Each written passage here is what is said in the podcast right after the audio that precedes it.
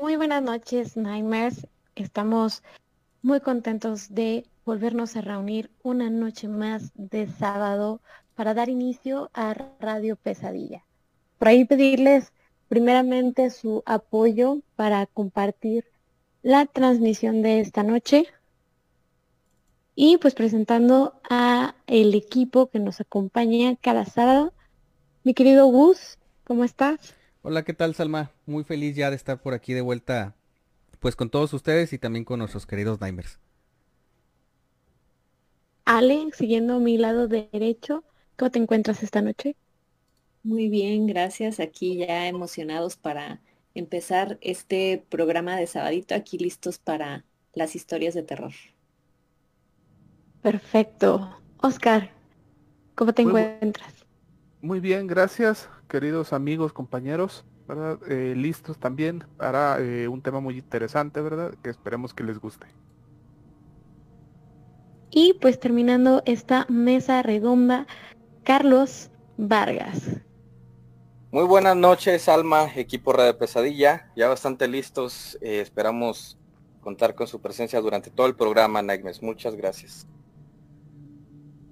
Así es, Nightmares. Pues vamos a dar inicio primero con nuestra recomendación de la semana, como lo hemos estado haciendo, que son dos películas que tienen relación con el tema de esta noche, que por ahí en las publicaciones eh, que se estuvieron haciendo a lo largo de la semana pudieron estar leyendo y la primera es una película de 2012 ya muy conocida llamada Lo Imposible. Y la segunda es una serie que se puede encontrar en Netflix de hace poco tiempo, del 2020, llamada El hundimiento de Japón.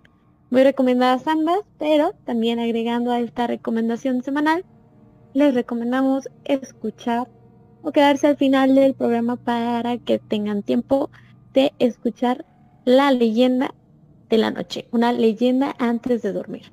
No se la pierdan, que también están bastante, bastante interesantes. Entonces, por ahí, para darles un poco de introducción al tema que vamos a vivir juntos esta noche, nos vamos a adentrar en una catástrofe que pues realmente fue capaz de cambiar la rotación de la Tierra e incluso acortar la duración de los días, así como lo escuchan. Nos adentraremos a una fracción de lo que podría esperarnos en el fin del mundo. Este evento histórico del cual les vamos a estar platicando justo hoy cumple 12 años. A las 14 horas con 46 minutos del 11 de marzo de 2011 se registró un sismo de magnitud 9 en la escala de Richter. La peor desde que se empezaron los registros hace más de 140 años. Con un epicentro en el medio del mar, a 72 kilómetros al extremo de la región de Toku en Japón. Las consecuencias de este sismo fueron devastadoras. Por ahí los Nightmares que hayan presenciado las noticias no nos dejarán mentir. Pues los, los eventos que le sucedieron a este terrible terremoto van desde una erupción volcánica, desde un tsunami de olas inmensas, sin precedentes, fallas en reactores nucleares y todo esto, óiganlo bien, con estragos paranormales para cientos de habitantes japoneses.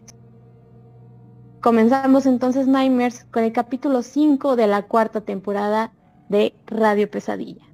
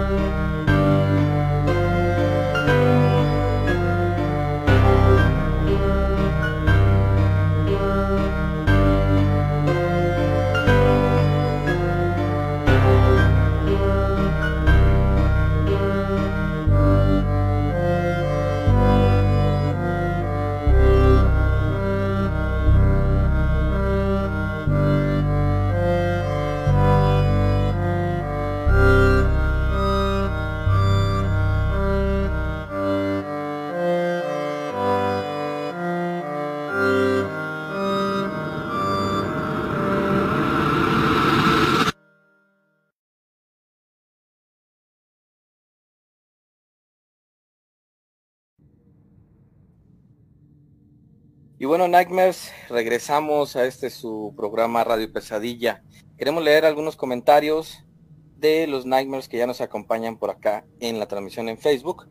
Alfredo Piña, como siempre, ya gran fan del programa, muchas gracias. Hola, buenas noches a todos. Muy buenas noches, Alfredo, bienvenido. Y López Cafabi, que dice, hola, muy buenas noches a todos. Bienvenidos y un gran saludo y un beso a mi esposa que también nos está escuchando. Gracias por estar por acá. Y bueno, eh, cedo la palabra, cedo los micrófonos a Ale, que va a seguir platicándonos eh, acerca del tema de esta noche. Ale.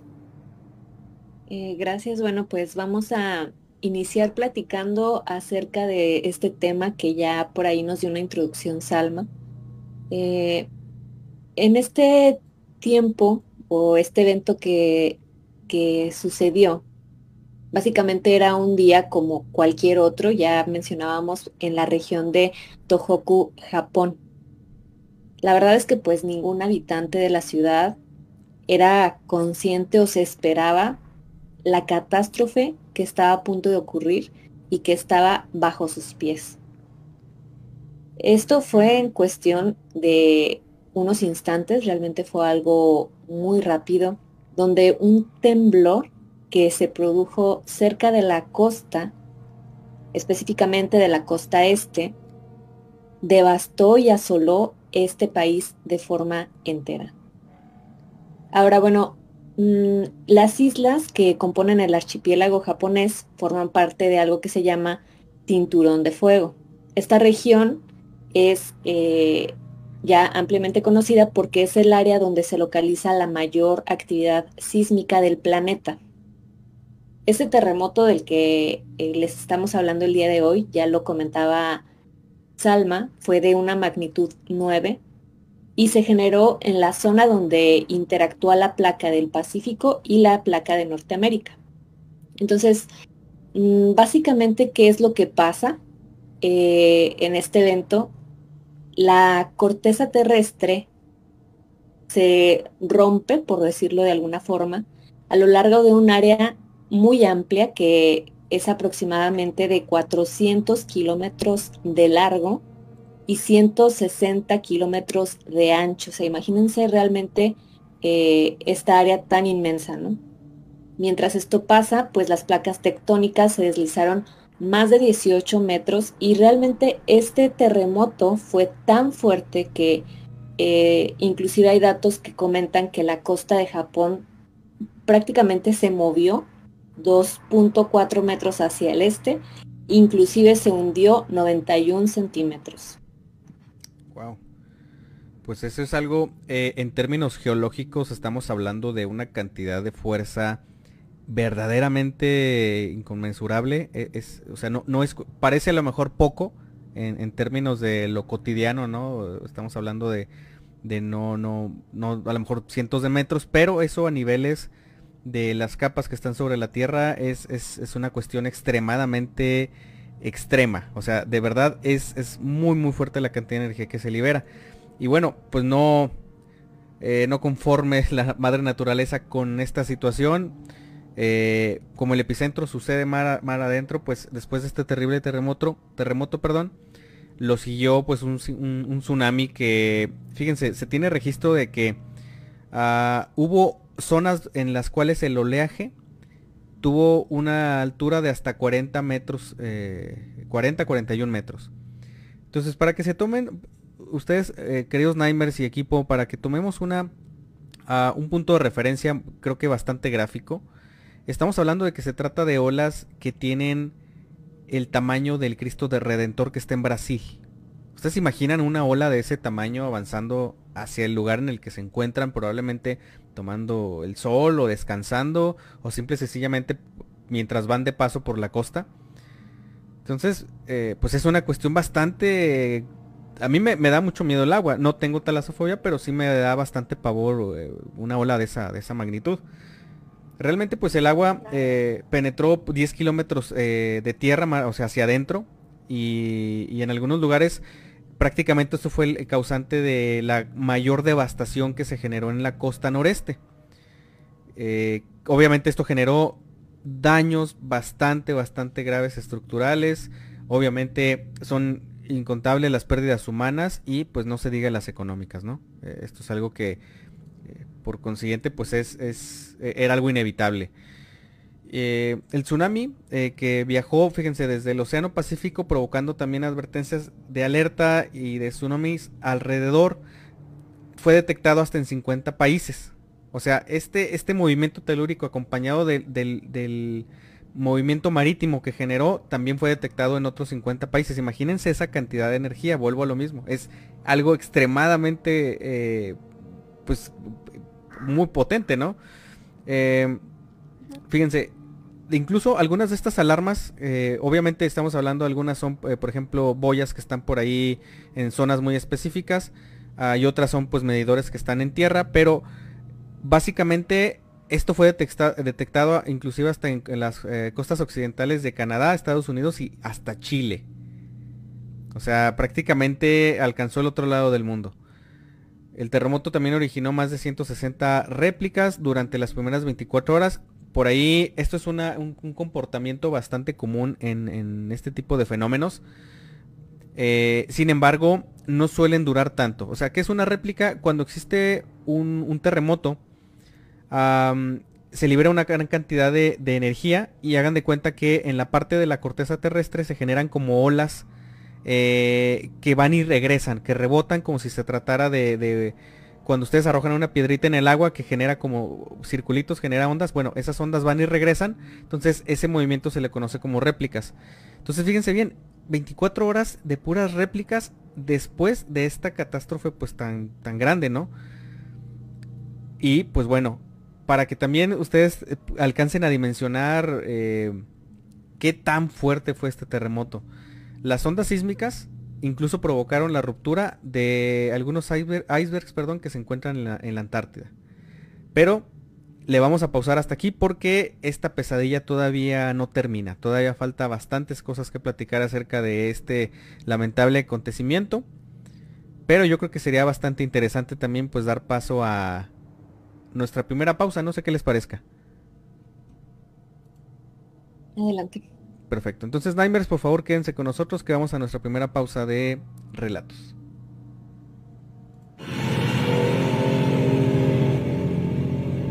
¿Te han contado o te ha pasado algo sobrenatural?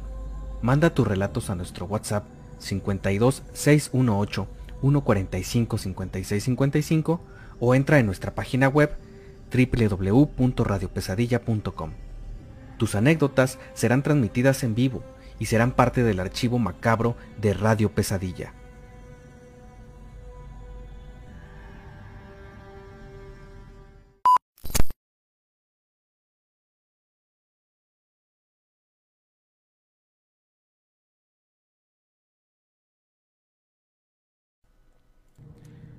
Ok, pues todo listo queridos Nightmares. Mi querida Ale, ¿estás lista para llenarnos de escalofríos esta noche?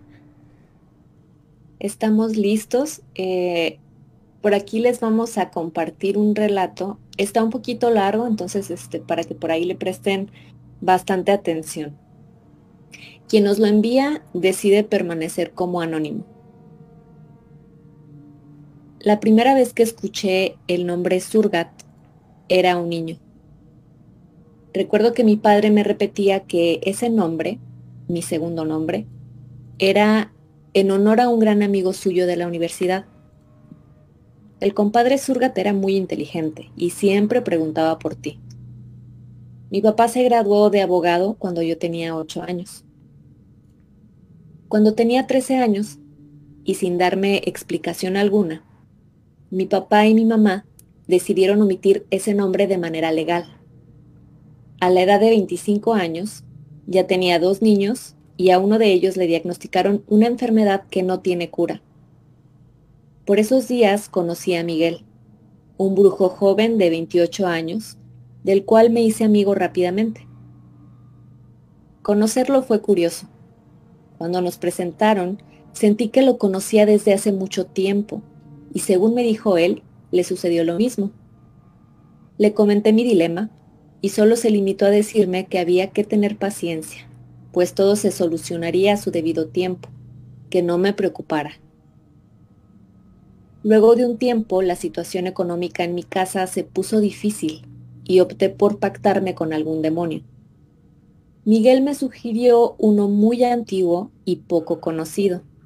Su nombre, Surgat, un demonio sabio al que la iglesia le teme, pues según dicen, dicho demonio no se puede exorcizar.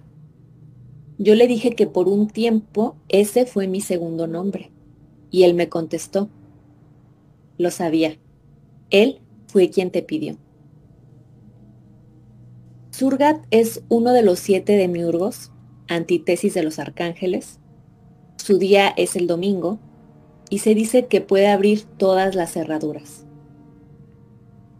Ya teniendo el día y la hora definida, llamé a Miguel para confirmar y hacer un pequeño inventario de los materiales. Él me dijo que todo estaba en orden, salvo un nuevo requerimiento necesitaba buscar una tumba y conseguir una cosa en particular. No les puedo decir exactamente qué era. Como estaba decidido, me di a la tarea de ir a uno de los dos cementerios locales y buscar una tumba. Me llamó particularmente la de un difunto nacido el mismo día que yo, pero en 1915. En ese momento sentí la voz de un anciano en mi oído que me susurró. Tómalo, lárgate y no mires atrás. Obviamente lo hice. Guardé eso en una bolsa plástica y cuando salí del cementerio lo escondí en el maletero del carro y le eché encima un par de conos. Aún desconozco por qué hice eso, pues hasta en la guantera era seguro. El punto fue que me puse en marcha donde Miguel. Él me recibió de la mejor manera, hablamos toda la noche del viernes y me regaló un libro muy antiguo con una historia muy particular, la cual les contaré después si lo quieren. Hablamos nuevamente de las implicaciones de un pacto, de personajes históricos que hicieron un pacto y que la iglesia simplemente los declaró santos para ocultar sus historias extrañas. Me preguntó nuevamente si estaba seguro de lo que iba a hacer. Naturalmente le dije sí, y le di la mano antes de irme. Sin embargo, su semblante cambió abruptamente y se marcaba mucho miedo en su mirada, algo que sin duda alguna me extrañó, pues él ya había hecho algo similar y nunca lo había hecho, nunca lo había visto así. Traté de restarle importancia a la reacción de Miguel y me dispuse a regresar. En un momento decidí bajarle a la música. Inmediatamente hice eso, escuché un fino silbido que erizó mi piel. Podía sentir cómo un frío horrible recorría todo mi cuerpo y mi única reacción fue acelerar. Mientras transitaba por un sendero solitario, fui testigo de cosas muy extrañas, pues los pobladores de aquel lugar se disponían a cazar un tigrillo que según ellos estaba matando a sus animales, algo totalmente fuera de contexto, pues en esa zona no hay tigrillos. Durante todo el camino presencié cosas extrañas, tales como aves volando en diferentes direcciones y en horas que ellas no acostumbran, y varios accidentes en las calles. El ambiente estaba muy tenso. Una señora gritó, en este pueblo está metido el diablo, sin embargo, pensé que todo se debía a que era viernes y a esos pueblerinos les encanta embriagarse y perder el control. El sábado transcurrió sin novedad alguna. En la mañana del domingo fui a misa a pedirle perdón a Dios, a comulgar y a confesarme con Él. Yo pecador. Siendo las 4.30, decidí alistarme para ir a realizar el pacto antes de salir, recibí una llamada de Miguel diciéndome que no había conseguido el carnero. Él tenía que robar uno y eso nos podría llevar tiempo. Yo simplemente me limité a pensar hipócritamente que sea la voluntad de Dios. Sin embargo, tomé mi ruta normal, me despedí de mi, de mi mamá y le dije que regresaba tarde. Sentí el viaje muy largo. En todo el camino intenté calmarme y llamé a otro amigo un satanista consumado, su nombre Jaime alias Junior, a quien le mandé varias veces mi ubicación y un usuario y contraseña en una página donde podía ver las ubicaciones por hora según mi celular, en caso de que algo saliera mal, pues él me advirtió que no debía confiarme de quienes serían mis compañeros esa noche. Ya en Baranoa, fuimos a lo que fue en su tiempo un asentamiento indígena, Barahuaca, creo que así lo llaman. El lugar está prácticamente en medio de la nada, todo estaba oscuro y no veíamos muy lejos de nosotros. Por todo el camino, Miguel y los otros acompañantes me decían que era normal escuchar voces. Yo les respondí, no es necesario que me lo digan. Desde hace un tiempo escucho risas. Pasamos por una pequeña hondonada que en invierno se llena de agua y sirve para llamar por invocación o evocación a Leviatán. Una vez llegamos al punto, dibujamos con cal los círculos cabalísticos y amarramos el pobre cordero a una estaca. Aún puedo recordar la voz de Miguel diciéndome, pase lo que pase, veas lo que veas y oigas lo que oigas, por nada del mundo salgas del círculo hasta que el pacto esté cerrado. Comenzó el ritual y ahí estamos nosotros tratando de no demostrar el miedo para que eso no se saliera de control. Avanzada la noche se escucharon muchos ruidos extraños. Personas corriendo, animales exaltados, perros, caballos y gallinas principalmente. Miguel, quien dirigía todo, nos ordenó contener la respiración, pues el ambiente se impregnó de un olor nauseabundo al comienzo, hasta el punto que nos colocamos una argolla de plata en la nariz, lo cual neutralizó aquel asqueroso olor. No pasó mucho tiempo cuando se iluminó un poco y veíamos como un par de figuras cuadrúpedas se dirigían a nosotros. No se podían distinguir mucho salvo sus ojos, algo grandes por cierto.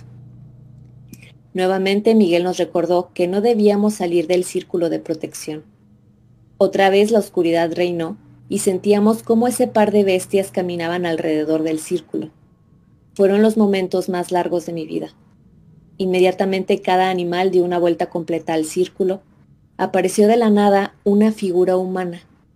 Mis compañeros literalmente se durmieron y pese a que el círculo era muy grande, Podía sentir la voz de aquel ente como si me hablara al oído. Su voz me parecía familiar, y sin preguntarle nada, él me respondió lo siguiente. Puedo perfectamente tomar otra forma y tono de voz. Sin embargo, mi idea es que te sientas cómodo. Me sorprendió su amabilidad. Un par de veces intenté verlo directamente, pero me fue imposible, hasta el punto en el que terminé arrodillado Cabe destacar que no podía moverme de ninguna forma. No sé si producto del miedo o de otra cosa. El sujeto siguió su intervención. Se presentó y me dijo que solo por el hecho de llamarlo me iba a dar un tesoro. Sin embargo, eso no era lo relevante para mí, y decidí a contarle la razón por la cual lo necesitaba. Él me dijo que ese no era su campo, pues Lucifer es quien sabe de medicina y era él quien podía darme la planta que podría poner fin al padecimiento de mi hijo. Pensé por un momento que todo se había arruinado, pues ya estaba condenado por el solo hecho de llamar a Surga. Si invocas o evocas a un demonio, renuncias a Dios hasta donde sé. Pero él solo emitió una carcajada y se fue. No entendí lo que pasó. De un momento a otro caí a la arena y pude reponerme más tarde. Asumo que me dormí o me desmayé. El punto es que cuando desperté, ahí estaban todas las cosas, menos el cabrito. Solo había una piel similar a la del sin carne o rastro alguno de sangre. Dentro de eso el cuchillo negro y un pequeño frasco de aceite. No sé exactamente lo que pasó, sin embargo todos nos devolvemos en un silencio horrible que terminó cuando le dije a Miguel y a las otras personas, me voy a casa. En ese preciso momento Miguel me preguntó qué había pasado y yo le dije, no sé, solo encontré esto. Miguel me recomendó que guardara el cuchillo, la piel y el aceite en una tela morada y los enterrara en algún lugar sin perderlo. Pasó el tiempo y le practicaron unos exámenes a mi hijo y todo estaba bien, como si nunca hubiese sufrido de algo. Tengo un informe de una neuropediatra y todo. En cuanto a mí, soñé con aquel sujeto y me decía que el aceite era la sabiduría del muerto que había seleccionado en el cementerio. Lo verdaderamente extraño es que no sé si estoy condenado a una eternidad en el infierno o no, pues no recuerdo haber consumado el pacto.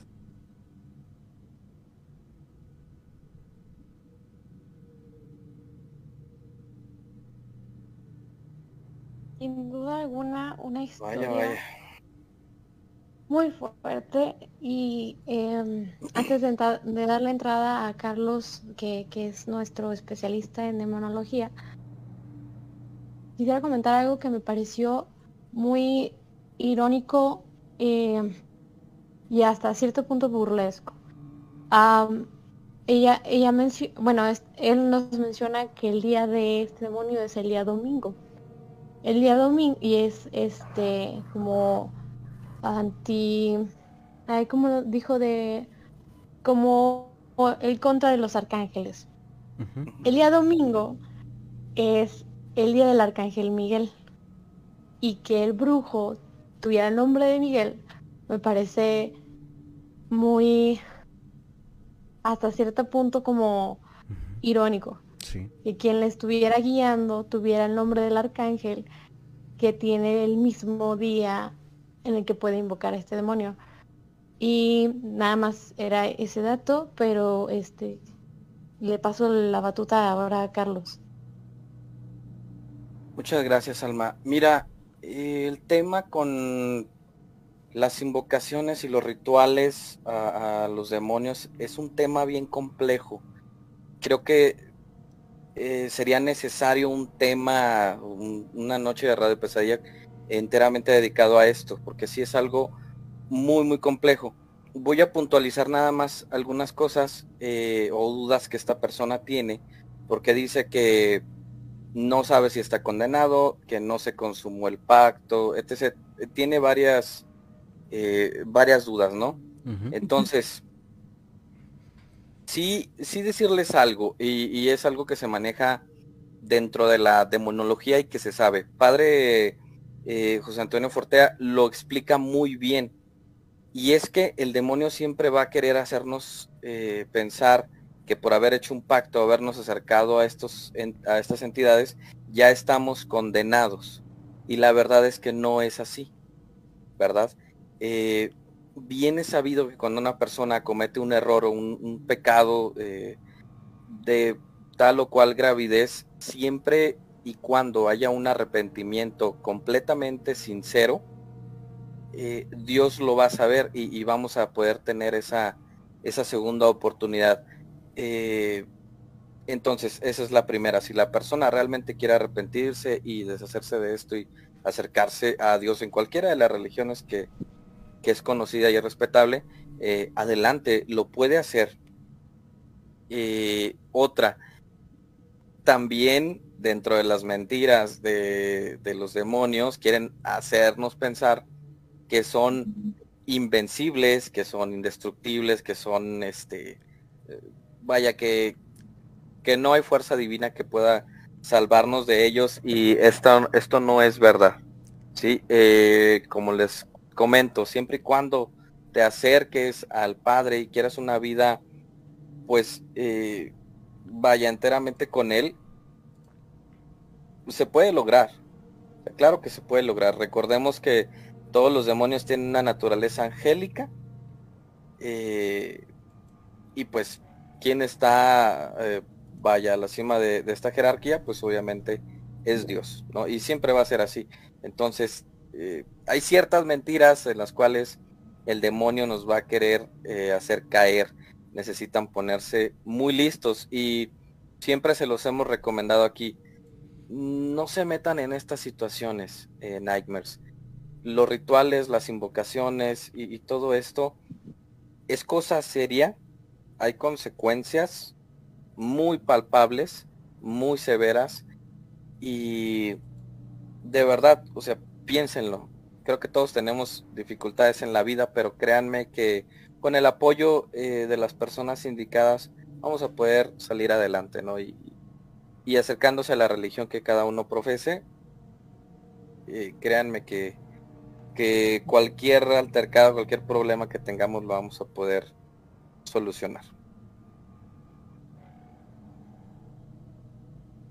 Ok, pues yo creo que es más allá de, de ser un regaño o algo similar, eh, aquí en Radio Pesadilla siempre procuramos ah, pues darles la información con el con la seriedad que, que, lo amerita. Eh, digo, hay, hay, muchos, actualmente está muy de moda que estos temas se están tomando a la ligereza.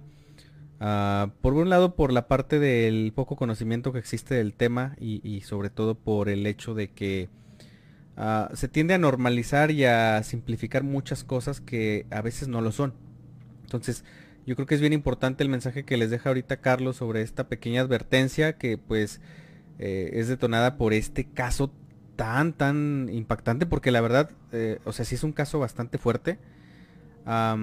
entonces, pues bueno, dejamos eso ahí. Ahora, o sea, pero siempre como el pequeño eh, paréntesis, ¿no? De que ahí en casa Em, no nos metemos con la creencia de, nadie. Cada uno tiene como su libertad de definir y decidir qué cosas eh, son aceptadas por lo que creen y qué cosas no. Pero pues al menos de este lado y por el tipo de caso que, nos mandan, pues eh, creo yo que queda un mensaje bastante, bastante, bastante bien entregado.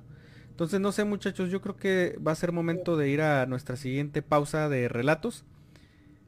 Sí, ¿verdad? Me parece que... De relatos, perdón. Sí, perdón, regresamos al tema, perdón, sí, lo siento. Correcto. Sí, entonces, adelante, sí. Pues después de, este interesante relato vamos a continuar con eh, los eventos desafortunados del tsunami y terremoto de Japón del 2011.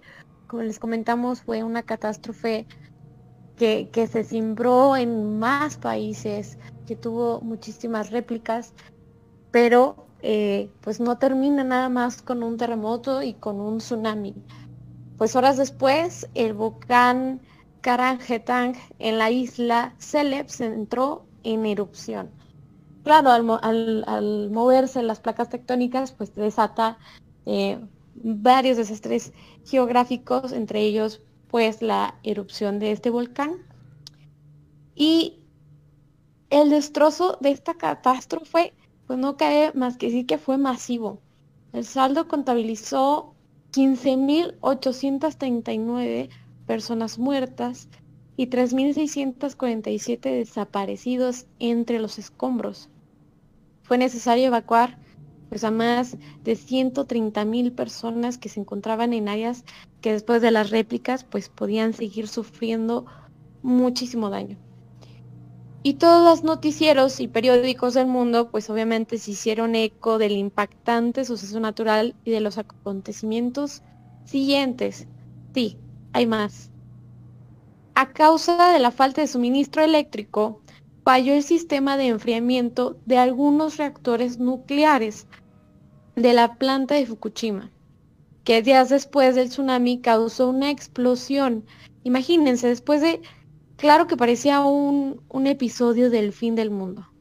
Terremoto, tsunami, erupción de volcán y ahora un daño nuclear, una explosión que produjo importantes vibraciones al ambiente de agentes radioactivos y que se registraron incendios pues en diversas hasta refinerías de petróleo de Tokio. Pero pues aún tenemos más detalles, ¿no es? Así es, Alma. Eh, tenemos algunos otros detalles que creo yo que enriquecen, eh, pues al menos la parte de, imaginativa de todos los que estamos ahorita escuchando este caso, porque nos permite de alguna forma tener más claro el alcance de pues este, este tremendo eh, pues momento de caos. fíjense, eh, según algunos estudios que se hicieron, este sismo, o sea, este, este sismo que se da en el epicentro que mencionábamos hace ratito, desplazó a una isla que se conoce como la isla de Honshu, aproximadamente 2.4 metros al este. Entonces, fíjense, según se cree, eh, o más bien, eh, apegándonos un poquito a la parte teórica de lo que estudia más o menos el comportamiento de estos movimientos, eh, se cree que cualquier cosa que redistribuya la, masa de la Tierra, así sea de una, eh, o sea, en una gran cantidad o en menor, no importa, esto generaría un cambio en la rotación de la Tierra. Entonces, esto fue explicado y analizado por varios científicos y ellos llegaron a la conclusión que por el tema de la violencia del terremoto, el giro de la Tierra se aceleró. De tal forma que eh, se acortó la duración de los días en 1.8 microsegundos. A lo mejor suena que es muy poco, igual y no suena que es un, cambio demasiado severo, pero recuerden que la Tierra y todos los astros en general tienen que pasar por periodos de millones de años, cientos de millones de años, para tener modificaciones eh, similares a estas. Y esto sucedió únicamente eh, durante un día. Entonces, si lo comparamos de esa manera, nos damos cuenta que esta magnitud está fuera, fuera, fuera de los límites y de lo que muchos pues tenían pensado que pudiera ocurrir. Estos estudios obviamente se realizaron por, por eh, científicos y gente especialista en todos estos temas. Equipos de la NASA inclusive estuvieron participando en estas investigaciones. Y para que apuntemos un poquito más eh, em, y demos más precisión a este fenómeno o a este, digamos, daño colateral o cambio colateral, para ser más eh, claros, Ah, cuanto más cerca del Ecuador se genere este cambio de la masa durante un terremoto, más acelerará la rotación de la Tierra.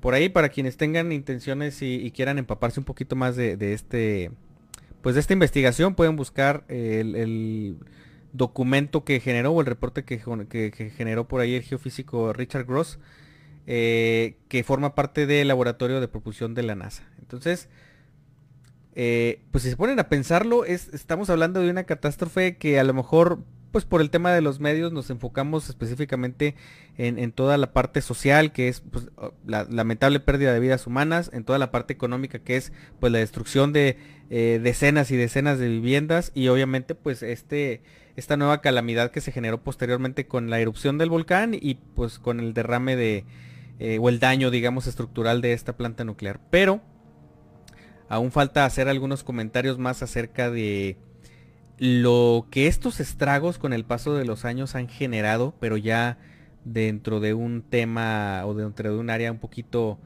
eh, pues más sobrenatural. Porque todos sabemos que aquí el, el, antecedente de cualquier aparición o el antecedente de cualquier fenómeno sobrenatural muchas de las veces es propiciado por una catástrofe y por pérdidas humanas que pues dejan este mundo en, agonía y en sufrimientos bastante eh, fuertes. Entonces, ahorita vamos a, platicar de eso, pero ahora sí, vámonos a nuestro siguiente bloque de relatos porque tenemos más, más cosas que platicar con ustedes. Por favor, no se despeguen, que regresemos ahorita.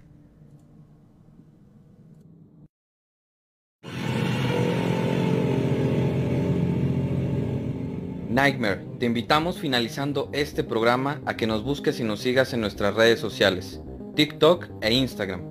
Complementa la experiencia espeluznante con todo el material exclusivo que tenemos para ti.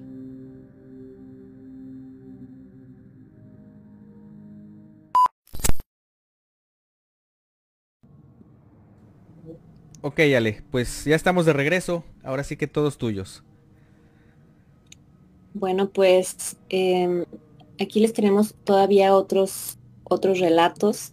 Em, en este otro también nos mandaron esta pequeña historia, pero no, eh, no nos dicen quién la envía. Dice así. Los niños son espeluznantes. Hay algo en la idea de un niño desquiciado y asesino que hace que se te erice hasta el último vello de la espalda. Imagínate a un pequeño parado al final de un pasillo oscuro, con los ojos en blanco y un cuchillo en su puño. Pues bien, hay una historia en Reddit que afirma que a veces experimenta algo parecido cuando sufre parálisis del sueño. En una ocasión estaba en la cama, con los ojos cerrados, cuando escuchó la voz de un niño preguntándole, ¿puedes verme? Estaba acostumbrado a la parálisis del sueño, por lo que no se sorprendió cuando descubrió que no podía mover ninguna parte de su cuerpo, excepto sus ojos. Cuando los abrió, vio a un niño pequeño que lo miraba desde los pies de la cama. el niño volvió a hacerle la misma pregunta segundos antes de que el protagonista de esta historia cerrase los ojos e intentase despertarse.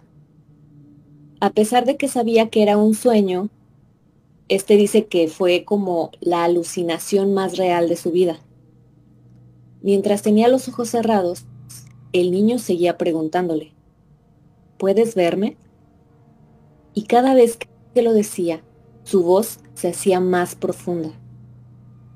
Entonces el protagonista sintió que algo le rozaba el hombro y abrió los ojos para ver al niño a escasos centímetros de su rostro. Con una voz profunda y gutural, el niño gritó, ¿Puedes verme? Fue entonces cuando el protagonista se despertó profundamente conmocionado por la aterradora experiencia.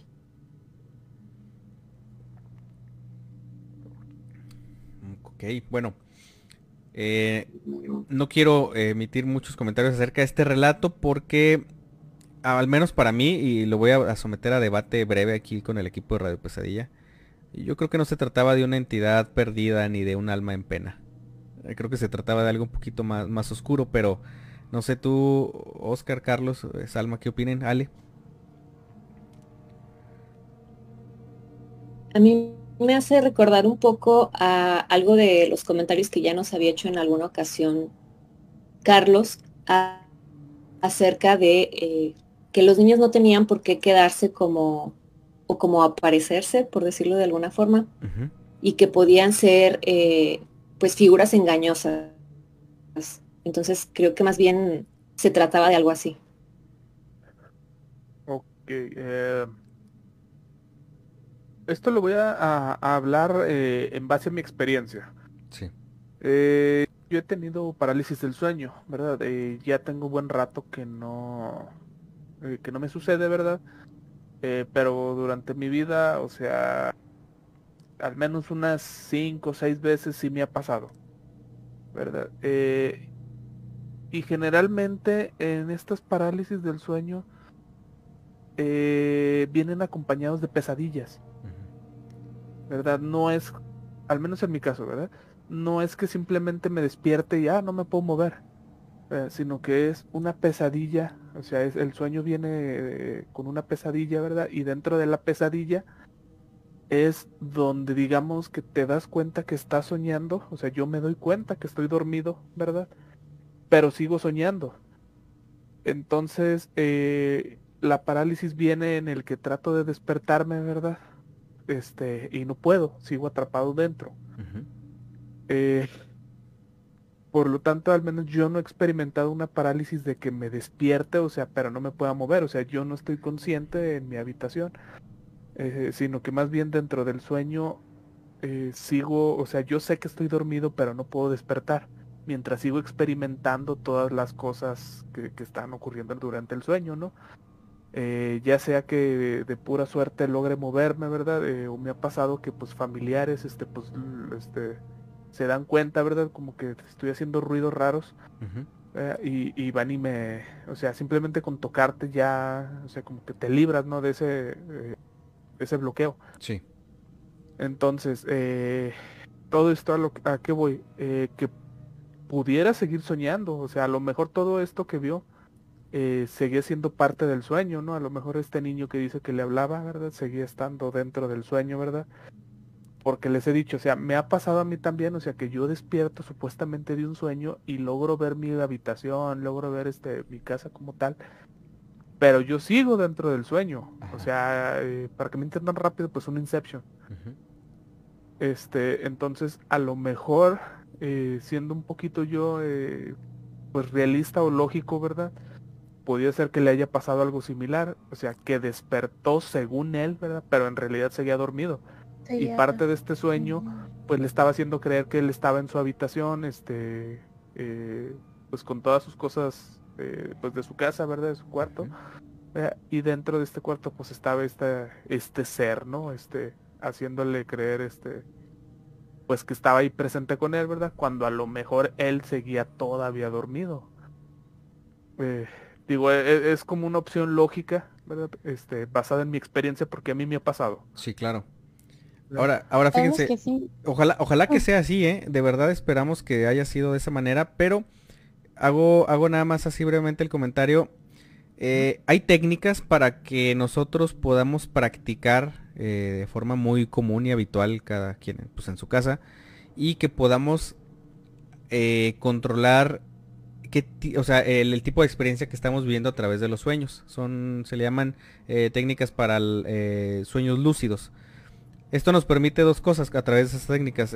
una es que dentro de los sueños ustedes puedan tener el control de todo lo que sucede y de lo que ustedes hacen, porque a veces hay sueños en los que simplemente es como si viviéramos una película en primera persona, pero no controlamos absolutamente nada, eh, simplemente nos dejamos llevar, y hay otros en los que es únicamente parcial el control, pero esta técnica nos permite, por un lado, controlar los sueños, por otro lado, eh, despertarnos de la manera, eh, en el momento exacto en el que queramos, sin, sin sufrir algún tipo de problema, y la otra es que nos permite diferenciar muy claramente cuando se trata de un sueño a cuando estamos despiertos.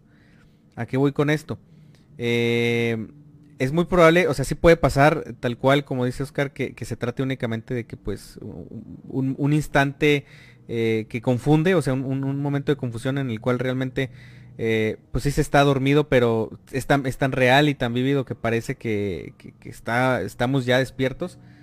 Pero a través de estas técnicas eh, es muy fácil diferenciarlo. A mi, a mi, mamá le pasó hace, hace poco, me acordé ahorita, una situación, nada más que ella, ella siempre ha tenido como que mucho ese, ese tipo de contacto y no se asusta ni nada, pero ella cuenta que estaba dormida. Eh, fue uno de estos días que, bueno, ya hace calor, pero le, le como que fue una de esas noches frescas que, estamos teniendo últimamente. ella se despierta por la madrugada, tiene la parálisis o sea, que da del cuerpo con la parálisis del sueño, pero ella está despierta. O sea, ella, ella garantiza que está despierta porque incluso eh, ella, ella vivió pasar a uno de mis hermanos eh, eh, cuando baja las escaleras, este, muy en la madrugada, bajó por algún medicamento o algo. Entonces ella, ella se percató de todo esto y lo vio. Pero dice que después de que mi hermano se sube y se mete a su habitación, ella sintió que alguien se sentó en su cama pero no pudo voltear a ver de quién se trataba. Quería mencionar que eh, se sentaron del lado de donde ella normalmente eh, me ha platicado en veces anteriores que tiene o que la visita a mi abuelita, como para cuando ella ha tenido malos días, eh, siente que la reconforta y que le da como ánimos, entonces es como una visita que ella está segura que, que recibe de vez en cuando. Pero no se trataba de un sueño eh, ni nada. O sea, ella estaba bien consciente de que estaba despierta. Entonces, pero bueno, me alargué, pero me acordé de esa anécdota. Creo que tenemos algunos comentarios, ¿verdad, Carlos? Así es, por acá ya eh, pues nos estaba dando ahí señales nuestro buen David Gómez, bienvenido.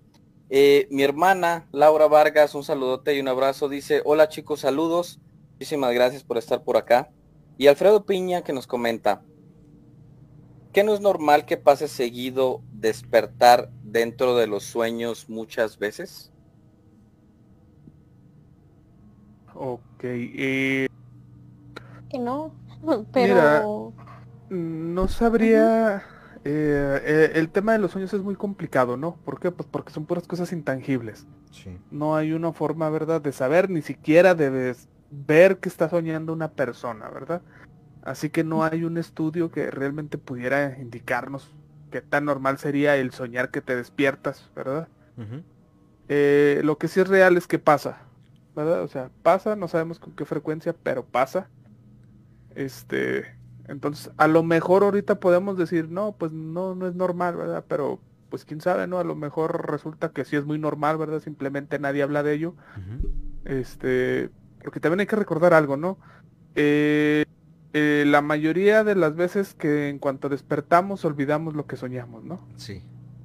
Eh, son muy pocas veces eh, los sueños que logramos retener la información este, para acordarnos después qué fue lo que soñamos. Este, entonces, básicamente, o sea, es un limbo, ¿no? Hay mucha información perdida ahí este, que no podemos contabilizar en, esto. Sí, claro. Pero bueno, sirve como medio aclarativo a mí no me pasa seguido, ¿eh? El hecho de despertar dentro de sueños y dentro de sueños como Inception, no. A mí no me ocurre. Me ha ocurrido un par de veces en toda mi vida. Sí, yo también. O sea, recuerdo sí, dos veces nada más, ¿verdad? Probablemente hayan sido más, pero pues como les decía, a lo mejor se perdieron en ese momento en el que te despiertas, ¿verdad? Sí. Este, Pero bueno, ahí está como... Ajá. Eh, bueno, mi hermana por ahí me comenta que nos manda saludos eh, tanto mi mamá como eh, su novio Quique, entonces les mando un gran saludo, muchísimas gracias eh, por estar escuchando. Y David Gómez eh, nos comenta verse dormir desde el otro extremo de la habitación. Ah, ese es otro tema. Creo Eh, que sí. eso ya es otra eso cosa. ya eso es otro tema. Sí, ese Sí, ya es ahí otro estamos tema. hablando de, eh, de desprendimiento del cuerpo, eh, viaje astral, este, El famoso desdoblamiento. Ajá, eso ya es otra cosa.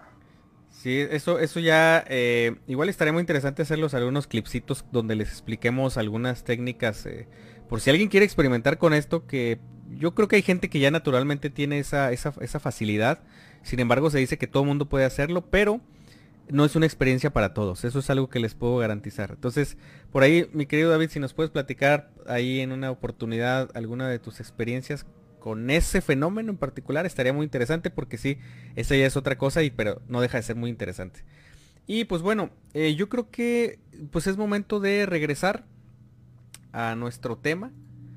Porque todavía falta algunas cositas más que eh, sería bien interesante platicarles, ¿no es así?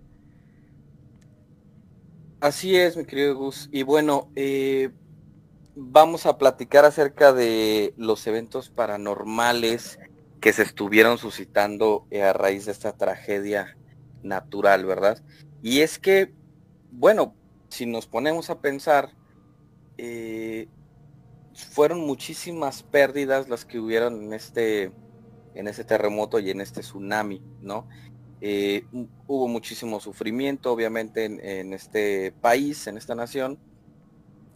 Y claro que es bastante normal pensar, sobre todo para las personas que tenemos mucho contacto con estos temas sobrenaturales, pues que obviamente iba a haber cierta actividad de este tipo, ¿no? En esas zonas que fueron demasiado afectadas. Y es que sí fue así.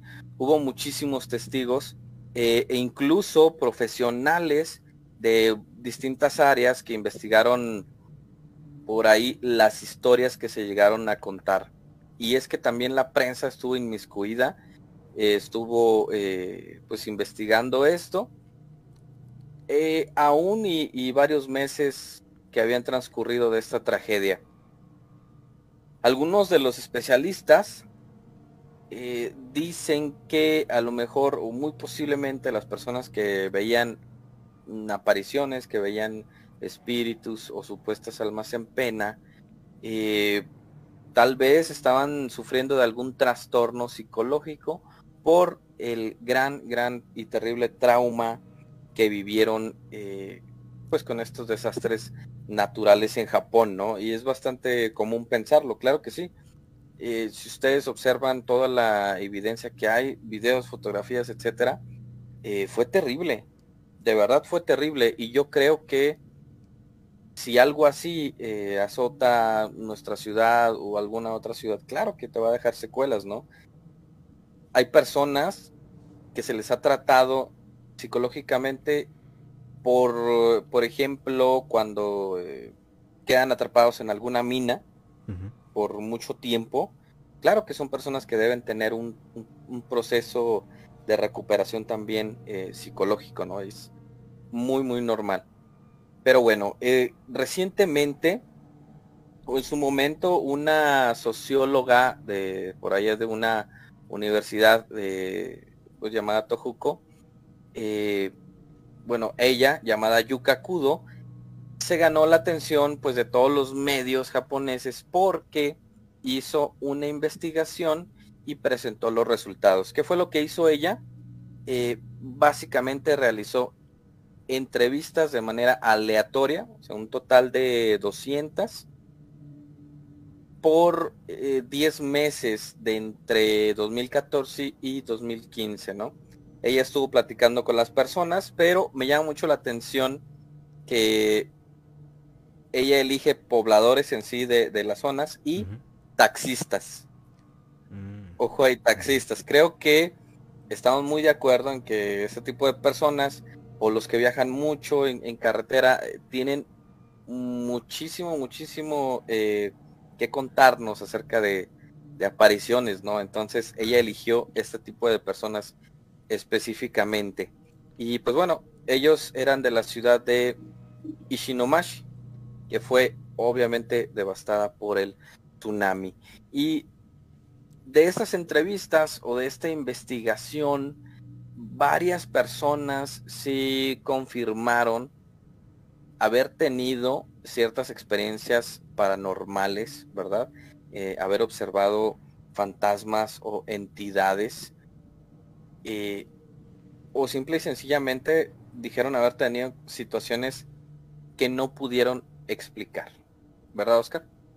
Así es, fíjense. Eh, de acuerdo a los estudios de, esta eh, muchacha Yuka, eh, como decías, Carlos, seleccionó a taxistas. O sea, o más bien dicho, diferenció a los taxistas de los pobladores, ¿verdad? O sea, a pesar de que ambos vienen siendo pues, sociedad civil, ella los diferenció. ¿Por qué? Bueno, un taxista es una persona que eh, tiene contacto con mucha gente todo el día. Eh, a diferencia de, eh, pues una persona, un trabajador, ¿no? que sí, o sea, no, no nos vamos a negar que sí tenemos mucho contacto, especialmente quienes trabajen en ciertas áreas, ¿verdad? Pero la diferencia está en que un taxista no solo tiene contacto con mucha gente, sino que los traslada y aparte de trasladarlos, recorrer toda la ciudad, eh, platica con la gente. Sí, tiene es mucha muy conexión. Común en su trabajo, ajá, es muy, es muy común en su trabajo platicar con la gente.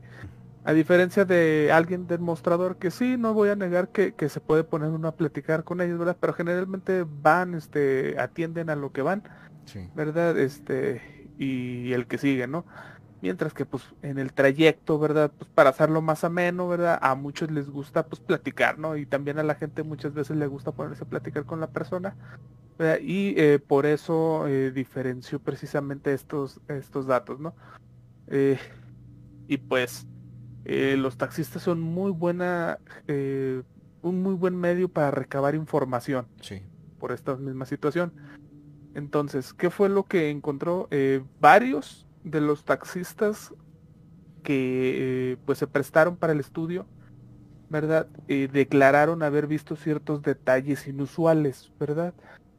Eh, ¿A qué nos referimos con estos detalles? gente que por ejemplo le hacía la parada, pero pues al momento de llegar este no había nadie.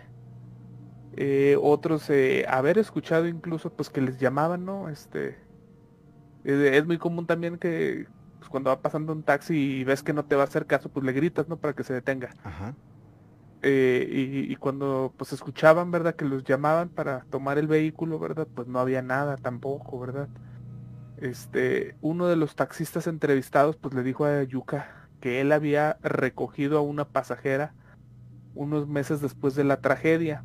Eh, esta persona pues le pidió que, que la llevara ¿no? al distrito de eh, Minamijama ¿verdad? Un lugar que pues según el taxista pues ya estaba en ruinas, ¿no? Cosa que se le hizo pues sospechoso, ¿no? Eh, dice que la mujer le preguntó así muy descaradamente que si ella estaba muerta. Y cuando él volteó hacia atrás que ya no estaba nadie. ¿Verdad? O sea, eh, se cree que, bueno, eh, es una persona que murió básicamente de improviso. Ya hemos, creo que tocado el tema, o sea, de que hay muertes tan repentinas que la persona no logra procesar, ¿verdad? Que está pasando. y digamos que su energía se queda anclada, ¿verdad? Creyendo que todavía están vivos, ¿no? Sí. Y más en este tipo de tragedias, ¿no? Donde pues muere muchísima gente, o sea, y de forma muy, muy repentina. Eh, otro de los rumores pues, sobre los fantasmas eh, ganaron tal prominencia, ahora sí que en el país que la Universidad de Tohoku Gakuin, pues decidió organizar ahora sí que un simposio, ¿no? Sobre pues el significado de todos estos acontecimientos que pues muchas de las personas de, de, la localidad pues empezaron a experimentar, ¿no? Muchos les decían, escuchaban ruidos, veían sombras, eh, soñaban con gente, escuchaban como que les hablaban, este, cosa que, o sea, en teoría es extraño, ¿no? Sí. eh, no debería pasar. Por eso, este, como que dijeron, somos muchos los que estamos viendo, bueno, a lo mejor si lo organizamos y exponemos nuestras ideas y lo platicamos e investigamos, ¿verdad? Podemos tratar, tal vez tratar de, de comprender qué está pasando y si es posible, pues ayudar, ¿no? Eh, entre este simposio, bueno, participó el escritor eh, Masashi eh, Hijikata, ¿verdad? que esta persona pues ha publicado más de 15 libros pues, sobre fantasmas y mensajes de personas que murieron precisamente en este, en este tsunami. Eh, entre los que participaron, pues también está el monje budista Taiyo Kaneta y el maestro investigador en temas espirituales Iwayumi Suzuki, que precisamente esta persona pues dirige un trabajo sobre fenómenos y creencias sobrenaturales. Eh, el monje este, Taiyo Kaneta, pues él eh, asegura haber sido consultado varias veces, obviamente sobre temas de posesiones y apariciones, ¿verdad? Generalmente sobre espíritus que buscan a familiares, a vecinos o amigos, ¿no? Eh, Caneta puso, por ejemplo, el ejemplo de una joven desesperada que quería suicidarse ya que no dejaba de oír voces de las personas muertas durante todo el día. Estos son solo algunos de los ejemplos, ¿verdad? De, situaciones paranormales, pues que la gente empezó a experimentar eh, después de esta tragedia, ¿verdad? Que pues como ya sabemos, ¿no? Este, cuando muere muchísima gente, y en especial así de forma tan eh, inesperada, es mucha la energía que se queda acumulada, ¿no? Es mucha energía espiritual que, que, no logra discernir qué está pasando, ¿verdad? Y, pues en cierta forma sí necesita ayuda, ¿no? Poder liberarse. ¿O ustedes qué opinan, compañeros? Sí, fíjense, hay, hay un documental pero no recuerdo ahorita dónde lo vi o dónde lo pueden encontrar. Eh, voy a hacer lo posible porque se los publiquemos en la semana en, la página de Facebook o en Instagram, igual y en ambas. Pero es un documental de una medium, de una, una medium eh, japonesa que de hecho vivía pues bastante alejada de la zona donde eh, pues ocurrieron la mayor cantidad de daños. Ah, ya es bastante mayor, no, no es joven, es una persona ya mayor y vive pues este de una forma pues muy, muy sencilla, pero laborando como medium. E, y, esta señora eh, es entrevistada, es, como una especie de documental que le hacen a ella. Y platica que mm, pues ella se enteró de la catástrofe y todo esto, pero pues ella obviamente no, no es como que eh, sufrió por sus familiares que vivían cerca, pero checaron que estuviera bien, o sea que estuvieran bien y pues ella no tuvo mayor problema, ¿no? Pero dice que ella empezó a recibir a muchas eh, presencias, fíjense, empezó a recibir muchas presencias que le decían su nombre, o sea, les decían cuál era su nombre, y, pero los veía mojados, angustiados y como extraviados. Entonces, esta señora lo que se puso a hacer y por lo que se hizo un poquito, pues de cierta fama, es porque empezó a, a tratar de entregar esos mensajes a cada una de las personas que tenían un familiar extraviado. Bueno, no a cada una, sino que ella simple y sencillamente eh, le decían el nombre por ejemplo, eh, Tayo Caneta, bueno, este es el monje budista, pero porque estoy ahorita me acordé del nombre. Entonces le decían el nombre y ella lo que empezó a hacer fue a buscar a, los, familiares de esta persona.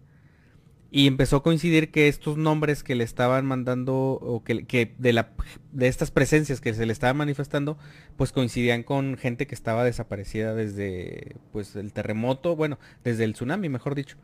Entonces, se los voy a buscar porque es un video muy interesante. Yo la verdad no creo que sea como alguien que busque fama porque es una señora que se ve que por su edad no necesita eso, o sea, no necesita nada que esté relacionado con fama o dinero o popularidad. Y en cambio ella cuando la entrevistan se ve muy comprometida, o sea, ella buscaba realmente ayudar a que las familias pudieran como que tener esa paz de decir, sabes que ya, ya, se, ya se comunicó mi familiar que, que falleció y y pues eh, lo que hacían después era hacerle pues su, ceremonia este ah, de acuerdo a su creencia de, pues para despedir a sus familiares fallecidos no entonces lo voy a buscar porque es de verdad es muy interesante y, y es eh, eh, la cantidad de personas que ella pudo con, pues pues sí, no, encontrar, o sea, de los cuales puede encontrar familia, es, es, una lista bastante amplia. O sea, es mucha gente la que contactó.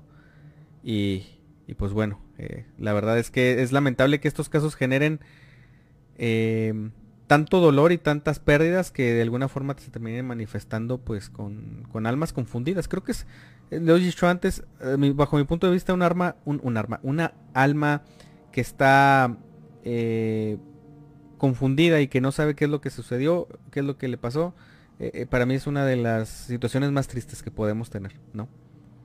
Así es. Pues bueno, no sé si... Definitivamente. Sí, Salma. Ajá. Sí, definitivamente es, es, es triste y me imagino toda la fuerza, o sea, si ven un canal abierto, que en este caso está Medium, que pronto les compartiremos, si ven este canal abierto, tantas personas que, que quedaron afectadas, pues claro que se van a ir, eh, pues para poder comunicar eh, por lo menos el mensaje o tratar de saber qué fue lo que le sucedió. Así es. Y pues bueno, si no hay alguna otra eh, opinión acerca de esto, no sé si les parezca bien que vayamos a nuestro último bloque de relatos. Sí, claro. Ok, entonces por favor no se despeguen que ya estamos casi por concluir eh, la transmisión de esta noche.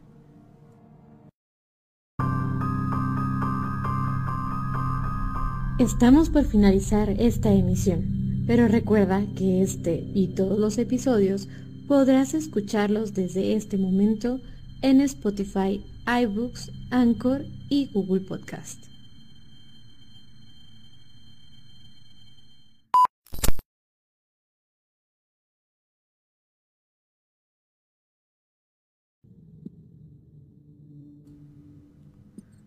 Bueno, ya estamos aquí em, listos para terminar con estos bloques de relatos. Eh, y nada más pues queremos recordarles que al final del programa eh, se va a transmitir la leyenda de la noche para que no se vayan y eh, se queden a escuchar esta nueva sección que tenemos en esta temporada. Em, bueno, por aquí les voy a compartir esta historia que nos envía Pedro. Dice, una vez mi hermana, le pondremos Mónica, y sus amigos hicieron una noche de películas en la sala de arriba, pero no sabían poner el DVD, así que les ayudé a conectarlo y todo. Les puse la película del conjuro y me fui al cuarto de mi otra hermana, Sandra, para que usaran mi colchón. Todo bien, hasta que con Sandra le dije que se escuchaba mucho ruido en la sala. Salgo a asomarme checando que los chamacos estuviesen bien y era la tele prendida de la película en el menú principal con la música toda tétrica. La apagué y regresé a dormir con Sandra y a los cinco minutos volvimos a escuchar la misma música. Salgo y de nuevo la tele. Rápidamente la apagué y a los cinco minutos de nuevo. Y esa vez Sandra salió enojada y la desconectó.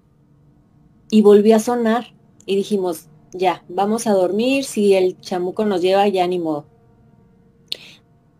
Me levanté después para ir al baño y vi cómo la tele se prendía. Mejor me regresé a mi cuarto y preferí aguantar otras horas. Al despertar, nos enojamos con mi hermana y con sus amigos, pensando que fueron ellos, en broma, pero ellos dijeron que ni vieron la película y que hasta apagaron y desconectaron la tele. Adivinen quién ya no hace noche de películas en la casa. Ok. Bueno, pues efectivamente sí. O sea, era evidente que era una energía que trataba de molestar, eh, Salma. Ya, eh, viendo la película, o sea, que, les había puesto, obviamente, eh, o sea, el miedo, si hubiera sido cualquier otra, pues no había problema, ¿verdad? O si hubiera sido extraño, pero no tan tétrico. Entonces, este, en esos casos apaguen el switch. O sea, ya a dormir todos sin luz. El problema estaba que, digo, ahí eh, creo que lo más obvio es que era un poltergeist. Sí. Voy a por ahí rondando. Este, digo, no sé cómo se hubieran desarrollado las cosas, ¿verdad? Pero pues a lo que respondieron ellos, decían que pues la tele estaba desconectada. Decía que ellos la desconectaron. Eh, entonces, hubiera estado interesante que si al apagar la luz, a ver qué hubiera pasado, ¿no? A ver si, si, si se volvió a prender, ¿verdad? O, si de plano se quedaba eh, estéticos, porque eh, es común que una tele se prenda sola, ¿no? Eh, puede ser algún cortocircuito, ¿verdad? Este, algún chispazo, o sea, hay formas, ¿no? De, de, prenderlo, ¿no? Incluso ya ahora remotamente se pueden hacer, ¿verdad? Este, entonces, eh, eh, sí, o sea, que hubieran hecho el experimento, ¿verdad? De cortar la energía completa, ¿verdad? Y, a ver qué pasaba, ¿no? porque incluso, no sé si ustedes supieran, saben, ¿verdad? Pero se puede eh, propagar la electricidad, eh, vamos a llamarlo vía remota, ¿no? O sea, vía inalámbrica, pues. ¿Verdad? Se puede, ¿verdad? Es algo comprobado. La única diferencia está en que no se hace actualmente porque eh, es más el gasto que se pierde, o sea, la energía que se pierde en el proceso a la que se recibe. Entonces, eh, pues sale eh, inviable, ¿no? O sea, vas a gastar mucho más dinero en lo que vas a hacer que lo que vas a cargar, ¿no? En, ya sea en el teléfono, en la tele, lo que sea, ¿no? Pero se puede. Entonces, eso eh, en casos de que cuando, por ejemplo, algo está desconectado, ahí lo que puede pasar es que precisamente de alguna forma, ¿verdad? se transmita la energía, obviamente con su pérdida, el tiempo suficiente como para hacerlo encender por a lo mejor un segundo, ¿no? Este, pero bueno, eso ya son eh, divagaciones, ¿no? Sí. Este... Otra cosa curiosa que, bueno, no, no tiene que ver con este caso, pero se ha reportado en, varios casos muy famosos de, por ejemplo, en los 80s, 90s, eh, donde precisamente se había confirmado la presencia de poltergeist. En estas casas eh, era muy común eso, que les prendieran eh, aparatos eléctricos, ah, o sea, obviamente conectados, pero estamos hablando de que es la época todavía ah, análoga, no había cosas digitales que con un pulso ya encendieran, sino había que cerrar un switch, había que jalar una palanca, presionar un botón mecánico para que se cerrara el circuito. Entonces, eh, había muchas situaciones en las que se prendían las licuadoras, se prendían ah, las campanas estas que están arriba de la estufa, televisiones, radios, y se cree, se tiene la creencia de que el poltergeist, además de alimentarse de la energía eh, de las personas en el, eh, a través de las discusiones o a través de, bueno, de que existan peleas en un hogar, ah, también se alimentan de, ah, de estas, o sea, de estos aparatos. Entonces es por eso que ellos lo que hacen es encenderlos para que mientras están encendidos ellos toman fuerza y se pueden, pues no materializar, pero sí pueden generar pues la energía suficiente para ellos eh, hacer lo que hacen mejor, que pues es aventarte cosas, este, moverte objetos, eh, mantenerte bajo tensión constantemente en ese, en el lugar afectado. Entonces, pues bueno, sería interesante conocer si hay más fenómenos además de ese, ¿no? ¿Ale? Efectivamente. Aquí, este, ya por último les voy a compartir una historia muy chiquita eh, que nos manda Omar. Dice, estaba con unos compañeros haciendo un proyecto de la escuela. El proyecto trataba de narrar algo de cualquier tema y para eso usábamos el celular. Cuando estaba editando el video, en una de las grabaciones se podía escuchar otra voz aparte de la de nosotros. Era como alguien respirando y que se escuchaba muy humano. Cabe recalcar que mientras hacía la grabación estaba solo. Ok. Ahí hubiera sido muy interesante saber si se trataba de un dispositivo moderno, o sea, digital, o si se trataba de una grabadora de cinta. porque dependiendo del tipo de dispositivo es, es, que se pueden captar de repente anomalías en algún, o sea, no, no voy a platicar a detalle porque acordamos aquí en este programa no decir eh, más detalle, pero en alguna ocasión en una transmisión se nos logró filtrar un, sonido que es muy parecido al que comenta por ahí el, el que nos manda esa historia.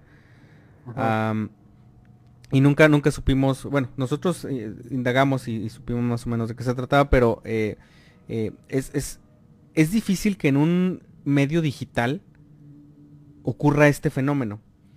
Antes había, había que pues en las cintas se regrababan sobre otras cintas viejas, entonces podía quedar por ahí una especie como de marca que, hacía que se, sí, que se empalmaran o dos imágenes o que los, sonidos permanecieran como que empalmados.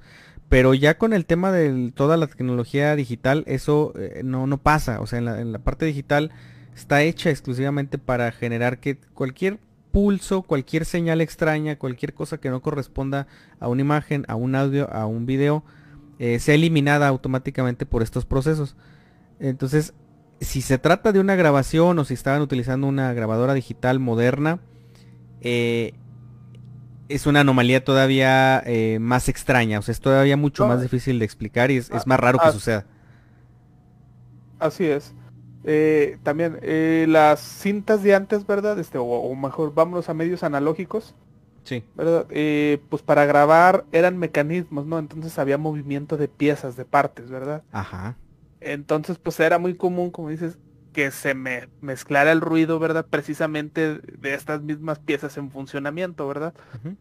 Eh, entonces, sí, eh, dependiendo del medio en el que se grabó, ¿verdad? Este puede dar indicios, ¿verdad? De que pudiera ser, porque si efectivamente ya en un medio digital de grabación, entonces ya no hay estos mecanismos, por lo tanto, si se filtra y se escucha algún ruido ahí, eh, es un ruido que proviene no del instrumento de grabación, ¿verdad? Sino que lo pescó pues de, afuera. Del entorno, algo anda por ahí. Sí. Entonces, eh, que por cierto, otra idea de, compartirles, por ahí hay, unos ejercicios, no ejercicios, sino hay unas técnicas para que ustedes puedan grabar audios si tienen la sospecha de que algo, algo anda por ahí en su casa o en su trabajo, si hay alguna cuestión ah, no natural, por ahí más adelante las vamos a compartir en alguna publicación. Cómo pueden hacer ustedes estos pequeños experimentos sin el afán de eh, incitarlos a realizar un contacto, únicamente es por el tema de la experimentación y sobre todo si no tienen miedo de hacerlo, por ahí se los vamos a, compartir próximamente. Y pues yo creo que ese, fue el último relato de esta noche, ¿verdad, Ale? Ok, pues no sé qué les parece equipo si comenzamos a cerrar esta transmisión. Muy bien, claro que sí. Y les agradecemos infinitamente que nos hayan acompañado a lo largo de esta transmisión.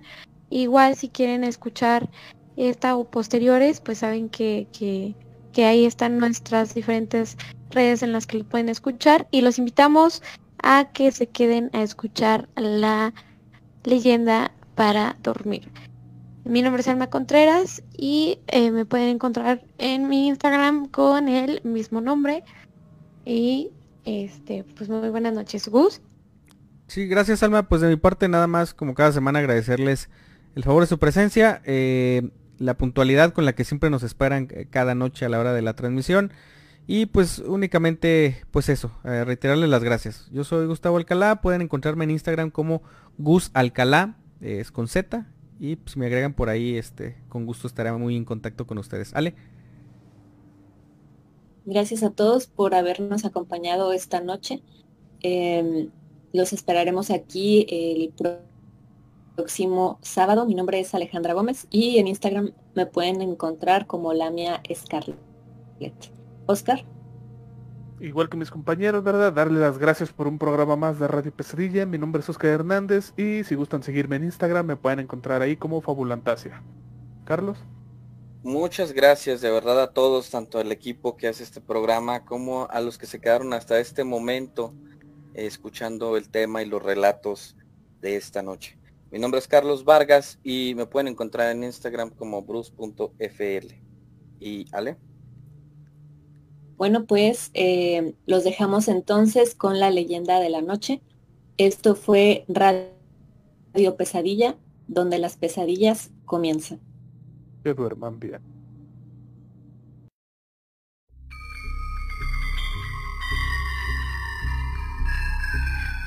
Una leyenda antes de dormir.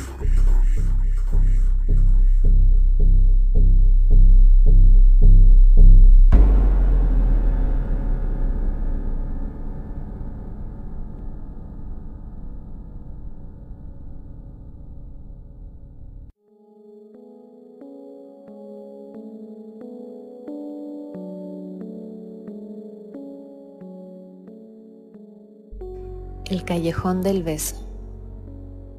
Carmen, hija única de un padre celoso, estricto y violento, y don Carlos, un humilde minero. Resulta que Carmen de vez en cuando se daba sus escapaditas y en una de ellas conoció a Carlos. De hecho, así fue como empezaron a salir, encontrándose en una iglesia cerca de su casa. Sin embargo, su padre la descubrió y como castigo la encerró y la amenazó con mandarla a un convento, con el fin de casarla con un viejo noble español a quien le debía un favor. Antes, las doncellas tenían damas de compañía, así que Carmen le pidió ayuda a la suya para que le hiciera llegar una carta a Carlos, advirtiéndole sobre los terribles planes que tenía su padre con ella. Pronto, Carlos se dio cuenta que una de las ventanas de la casa de Carmen daba a un angosto callejón. Si él lograba entrar a la casa de enfrente, podría hablar con su amada desde los balcones. Después de tanto preguntar, por fin dio con el dueño de la casa. Y sin dudarlo, se la compró a precio de oro. Por ello, todas las noches platicaban. Pero una noche, el padre de Carmen escuchó murmullos. Entonces, descubrió a la pareja. Enfurecido, clavó una daga en el pecho de su hija, ante los ojos del pobre Carlos. Pocos días después, don Carlos no podía soportar vivir sin su amada Carmen. Por ello, se lanzó desde el tiro principal de la mina de la Valenciana. Cuenta la leyenda que si una pareja visita el callejón del beso y se da un beso justo en el tercer escalón, tendrá felicidad durante siete largos y maravillosos años. Por otro lado, quien no lo haga y pase de largo por el lugar, tendrá siete años de muy, pero muy mala suerte.